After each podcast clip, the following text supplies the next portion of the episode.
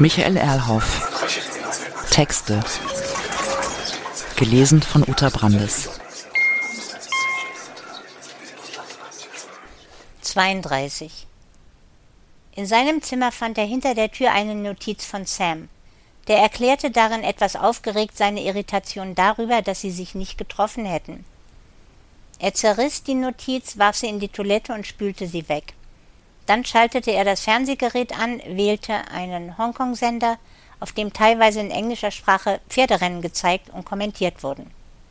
Während er sich auszog, fiel ihm auf, dass der Kommentar solch eines Pferderennens sich anhörte wie die männliche Artikulation beim Koitus. Zuerst beschreibt der Kommentator ganz ruhig den Start und die anfängliche Reihenfolge der Pferde. Je näher diese allerdings dem Ziel kamen, desto aufgeregter wurde er, bis sich schließlich am Höhepunkt kurz vor dem Ziel seine Stimme völlig überschlug. Und nach dem Ziel einfach Ruhe. Aus. Gegen neun Uhr wachte er auf. Er hatte, soweit er sich erinnerte, richtig gut und ruhig geschlafen. Sollte er dabei geträumt haben, dann waren diese Träume seinem Gedächtnis entschwunden. So ging er in das Badezimmer, urinierte, was man meistens nach dem Schlafen tun muss, wusch sich die Hände, putzte die Zähne und duschte. Was man ebenso macht am Morgen. Angezogen ging er zum Frühstück und danach unten erneut vor die Hintertür des Hotels, um zu rauchen und zu telefonieren. Er wählte die Nummer von Sam, erwischte jedoch lediglich dessen Mailbox. Auf die sprach er gemäß der Anweisung nach dem Fiebton ich fahre bald nach Wan Chai und setze mich dort neben der Kongresshalle am Wasser auf eine Bank. Dort sollten wir uns treffen. In Ruhe rauchte er zu Ende, drehte sich um, öffnete die Tür zum Hotel, schritt durch die Bar und die Lobby hindurch bis zur vorderen Tür. Diese wurde von zwei Hotelangestellten geöffnet und draußen wollte ein anderer Angestellter für ihn ein Taxi rufen. Aus den Augenwinkeln sah er, dass links an der Auffahrt, wo sonst die Busse standen, schon ein Taxi wartete, das sogleich startete und vorfuhr. Der Angestellte öffnete die Tür, er gab ihm fünf Hongkong-Dollar in die aufgehaltene Hand und setzte sich auf den Rücksitz. Zur Star Ferry nach Wan Chai. Der Fahrer, er konnte das von hinten wahrnehmen, nickte kurz und fuhr los. Wan Chai nämlich lag auf der anderen Seite des Hafens, links von Hongkong Central. Einst ein wuselig chinesischer Stadtteil mit den alten Hochhäusern aus den 1960er Jahren mit vielen kleinen Geschäften in den unteren Etagen. Dann wurde anlässlich der Übergabe von Hongkong durch die Briten an die Volksrepublik China jenes Kongresszentrum gebaut, genannt The Wing, was den Stadtteil sehr veränderte und auch dazu führte, dass das Ufer immer weiter in das Wasser hineingebaut wurde. Eine Maßnahme, die überall in Hongkong unter dem Stichwort Landgewinn geschehen war und noch geschah. Er erkannte die Modi Road, auf der sie sich bewegten und von der sie etwas später links in Richtung Wasser abbogen. Alles war in Ordnung, bis das Taxi erneut nach links abbog. Das war falsch, man hätte nach rechts zur Fähre rollen müssen. Was soll das? Das ist die falsche Richtung. Ich muss zur Star Ferry. Er wirkte beunruhigt. Doch der Fahrer blieb still und fuhr geradeaus weiter in Richtung Kowloon Tong, dem Stadtteil von Hongkong, der sich bis zu jener Bergkette hinzog, hinter der die New Territories liegen. Als das Taxi bei Rotlicht an einer Ampel hielt, versuchte er die Tür zu öffnen, um herauszuspringen. Aber sie war verriegelt. Er riss daran und stieß an ihr herum. Nichts bewegte sich. Er versuchte dasselbe bei der gegenüberliegenden Tür mit demselben Ergebnis. Außerdem war das Taxi bei Grün mitsamt all den anderen Autos schon wieder losgefahren. Bleiben Sie bitte ruhig. Der chinesische Fahrer sprach in einem erstaunlich eleganten Englisch. Keine Hektik bitte und keine Angst. Sie werden Fong treffen, das ist alles. Fong? Er hatte sich nach vorne gelehnt und seine linke Hand auf die rechte Schulter des Fahrers gelegt. Dieser schüttelte ihn ab, bewegte das Taxi inzwischen durch eine Gegend mit vielen Villen. Wir sind gleich da und ich rate Ihnen bei der Ankunft ganz entspannt zu sein, keine Aufregung. Einige der Wächter dort verstehen wirklich keinen Spaß und sind etwas nervös. Er fiel in seinen Sitz zurück und wartete ab, was sonst hätte er in diesem Moment auch tun sollen. Ja, dies war früher, so viel wusste er darüber, das Viertel mit den schönsten Villen, die fast alle Mitgliedern der Triaden gehörten oder gelegentlich auch als Bordelle für illegale Prostitution genutzt wurden, quasi auf hohem Niveau oder einfach teuer. Mittlerweile hatte sich das geändert, wurden einige der Villen abgerissen zugunsten von Hochhäusern, Shopping Malls und Business Centers. Gleichwohl das Taxi hielt vor einem Tor inmitten einer etwa 80 Meter langen und vier Meter hohen Mauer, weißer Marmor. Der Fahrer hupte im kurzen Staccato. Das Tor öffnete sich lautlos und sie fuhren in einen Innenhof. Ein zweigeschossiges Haus im Bauhausstil. Anders konnte man das nicht beschreiben, denn es war klar rechtwinklig aufgebaut, die Träger deutlich an den Ecken des Gebäudes und große Glasflächen. Um das Haus herum war alles sehr grün, Rasen mit einigen Bambuspflanzen. Mitten auf der Auffahrt sprudelte ein Springbrunnen in einem großen steinernen Becken und einer jugendstilähnlichen Figur eines sich reckenden Vogels, aus dessen Schnabel das Wasser sprühte. Das Tor hatte sich hinter ihnen wieder geschlossen und das Taxi hielt vor einer schlichten Stahltür. Vier oder fünf Männer, er versuchte zu zählen, in schwarzen Anzügen und schwarzen Hemden, standen plötzlich um das Auto herum, dann äußerte der Fahrer in seinem eleganten Englisch So, Sie können nun den Wagen verlassen, aber bitte ruhig und ganz entspannt. Die sind bewaffnet. Er tat wie ihm geheißen, öffnete behutsam die Tür des Autos, die jetzt nicht mehr versperrt war, bewegte zuerst das rechte Bein, danach das linke nach außen, setzte die Füße auf den Boden, rückte sich nach vorne, zog den Kopf ein, gab sich einen Ruck und stand auf. Alles blieb ruhig, doch er bemerkte, dass die Männer ihn genau beobachteten. In diesem Augenblick öffnete sich die Stahltür, ein Chinese trat in einer Art Portieruniform aus der Tür und forderte ihn mit einer deutlichen Handbewegung auf, in das Haus zu treten. Er nahm die drei Schritte vom Taxi zur Tür und folgte dann dem Chinesen in Uniform. Sie gelangten beide in eine Art Vorraum, der künstlich sehr hell beleuchtet war, und der Chinese bat ihn höflich Bitte stehen bleiben und Arme heben. Er folgte der Anweisung, und der Chinese klopfte mit beiden Händen sehr professionell seinen Körper ab, offenkundig auf der Suche nach Waffen oder zum Beispiel Aufnahmegeräten. Da der selbstverständlich nichts fand, empfahl man ihm Sie können die Hände wieder herunternehmen, bitte folgen Sie mir. Der Chinese öffnete eine Schiebetür und sie traten in einen riesigen, lichtdurchfluteten Raum, in dem nur sehr wenige Möbel standen. Fußboden aus hellen Fliesen, mitten im Raum ein weißer Steintisch mit einem großen Blumenbouquet drauf. Hinten links am Fenster ein runder Tisch aus Kunststoff mit vier Alva Alto Stühlen in weiß, hinten rechts ein Sofa und ein Sessel von Le Corbusier. Über dem Kunststofftisch erkannte er jene große gebogene Stehlampe Arco von Castiglioni, ansonsten würden am Abend Lichtschienen von Ingo Maurer den Raum erleuchten. Der Chinese mit der Uniform brachte ihn zu dem Kunststofftisch und wies ihn mit der Handbewegung an, sich auf einem der Stühle zu setzen. Er setzte sich und blickte aus dem Fenster auf Rasen, Bambus und Blüten. So saß er etwa zehn Minuten ganz ruhig, angespannt. 33. Eine andere Schiebetür als die, durch die er den Raum betreten hatte, öffnete sich lautlos. Er merkte es erst, als er Schritte hörte. Dann die Stimme, eine weibliche. Guten Tag, Herr Stein oder Roslawetz oder Bauer oder wie Sie sich sonst derzeit nennen mögen. Ich jedenfalls verfüge nur über einen Namen. Ich bin Fong Zü. Er drehte seinen Kopf zu ihr hinüber und betrachtete sie. Eine schlanke, großgewachsene Frau, vermutlich etwa fünfzig Jahre alt, gewandet in ein hellgrün goldfarbenes Kleid, das ihre Figur betonte. Dazu offene, elegante Schuhe. Nun erholen Sie sich erst einmal. Sie wirken sehr überrascht und etwas verwirrt. Das sollten Sie nicht. Wir können ganz einfach miteinander reden. Ihre Stimme klang sehr bestimmt, vielleicht etwas hoch. Er fing sich, suchte nach Worten, die unverfänglich sein konnten. Immerhin haben Leute mich hierher gebracht, obwohl ich gar nicht hierher wollte. Tut mir leid, aber anders war das nicht zu machen. Sie war inzwischen in seine Nähe gekommen und hatte ihn mit einer Bewegung ihrer linken Hand aufgefordert, sich erneut zu setzen. Sie tat dies dann ebenfalls. Na gut, aber dann habe ich Herrn Fong erwartet und nun Sie, was soll das? Ein Chinese in der Livree eines Dieners hatte sich ihrem Tisch genähert und stellte jetzt eine Teekanne und zwei kleine Teeschalen auf den Tisch. Sie mögen doch Tee? Er ist sehr gut, weißer Tee. Ohne seine Antwort abzuwarten, goss der als Diener verkleidete Chinese Tee in beide Schälchen und verließ schweigend den Raum. Wer ist Fong und wo ist er? Keine Ahnung, Sie müssen einfach mit mir Vorlieb nehmen.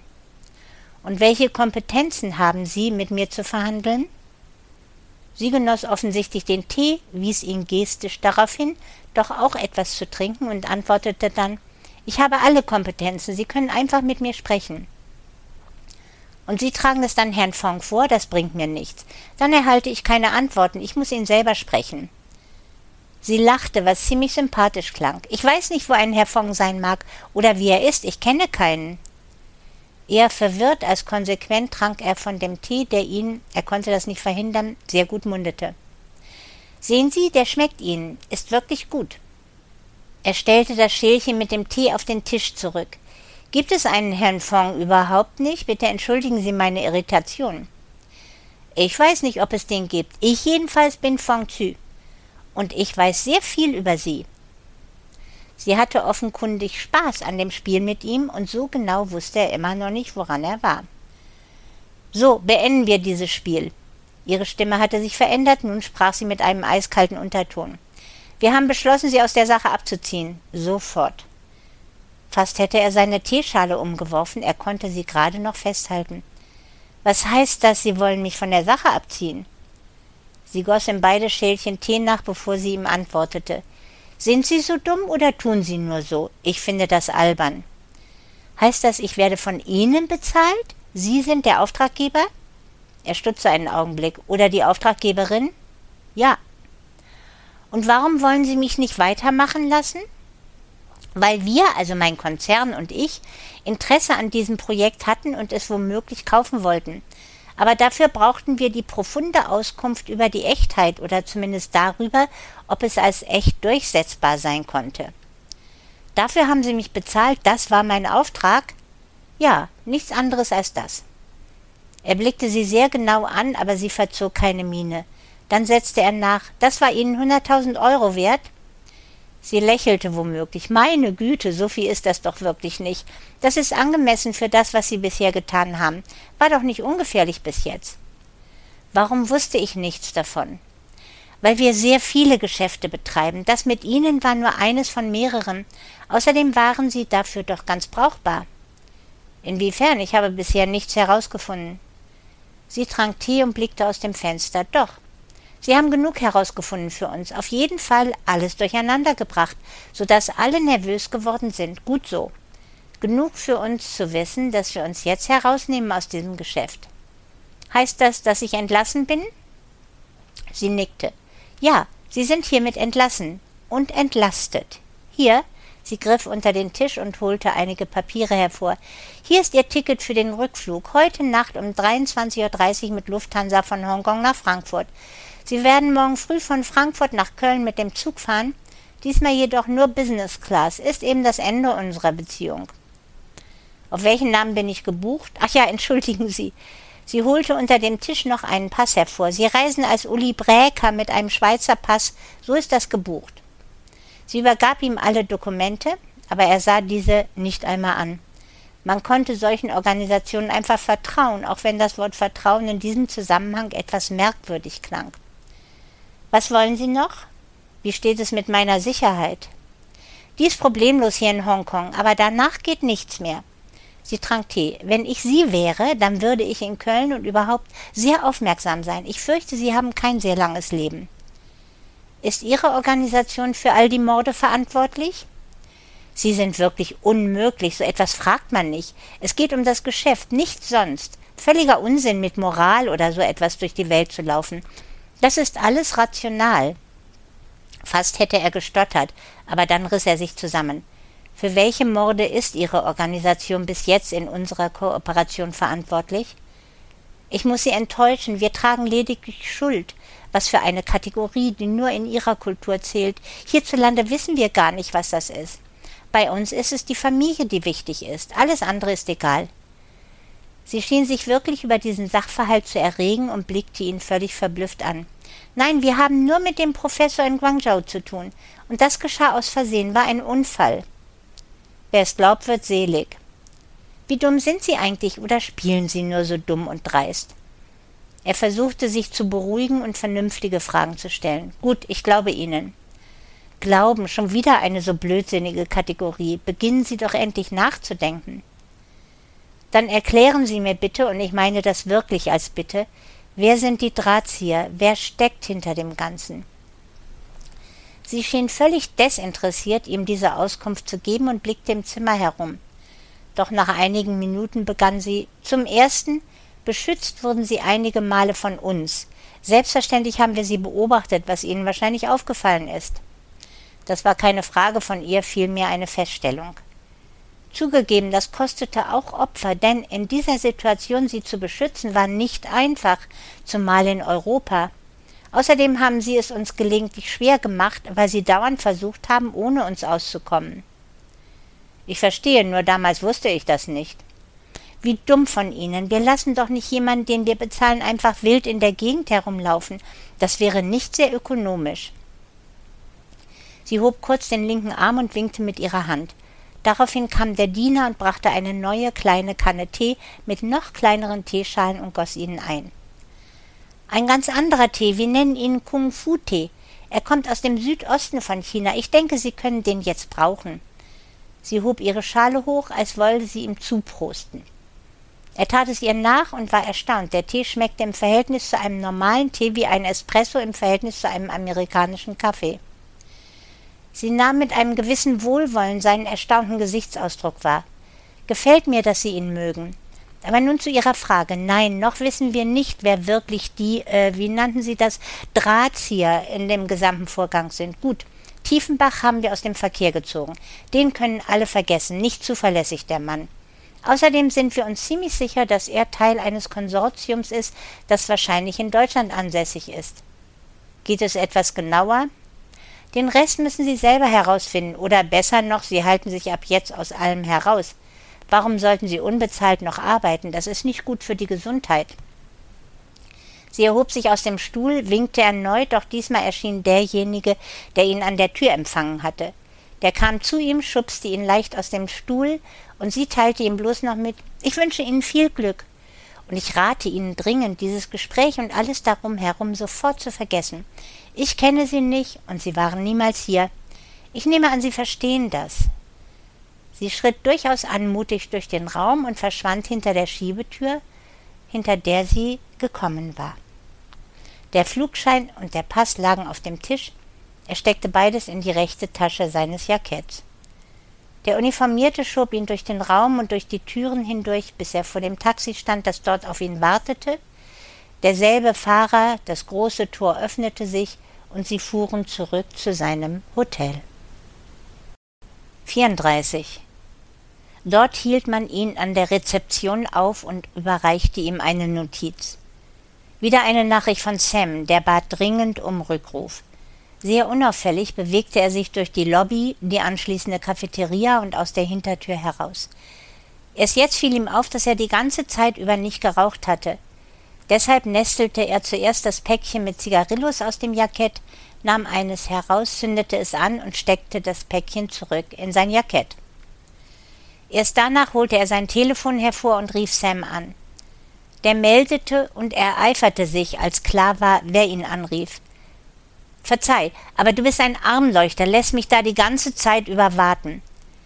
Woher kennst du ein Wort wie Armleuchter? Das ist absurd. Kenn ich einfach, lenk bitte nicht ab, wir müssen uns treffen. Ist ja gut, das machen wir, nur ich fliege heute Nacht ab, zurück nach Köln. Zurück nach Köln, heute noch? Warum? Kann ich dir auch nicht genau erklären, aber wir sollten uns vorher unbedingt treffen. Sam schien am anderen Ende der Leitung nachzudenken. Dann kam seine Stimme zurück. Folgender Vorschlag. Wir treffen uns um 18 Uhr in dem Restaurant vom Renaissance Harborview Hotel in Wan Chai. Die räumen jeden Abend den Swimmingpool zu einem Restaurant um. Auf der zwölften Etage ein wirklich sehr guter Platz. Ja, kenne ich von früher. Vielleicht schwimme ich vorher dort sogar noch etwas. Also um 18 Uhr. Sie verabschiedeten sich, er steckte das Telefon wieder in sein Jackett, ging zurück durch das Hotel und durch die Vordertür hinaus auf die Straße. Er blickte sich um, fand alles in Ordnung oder wenigstens nichts auffällig verändert. Er lief über die Straße und bis zum Modi Square. Dort holte er sich in einem Obst- und Gemüseladen einen frischen Mangosaft, nahm den großen Becher mit und setzte sich auf eine der Bänke unter den grünen Bäumen. Der dicke und sehr schmackhafte Saft reichte ihm heute als Mittagessen. Etwa eine Stunde später erschien er wieder im Hotel und dann in seinem Zimmer. Dort packte er den Koffer und in diesen hinein auch die Aktentasche. Nur eine Badehose ließ er auf dem Bett liegen, bis er in einem der Schränke einen Beutel dafür gefunden hatte.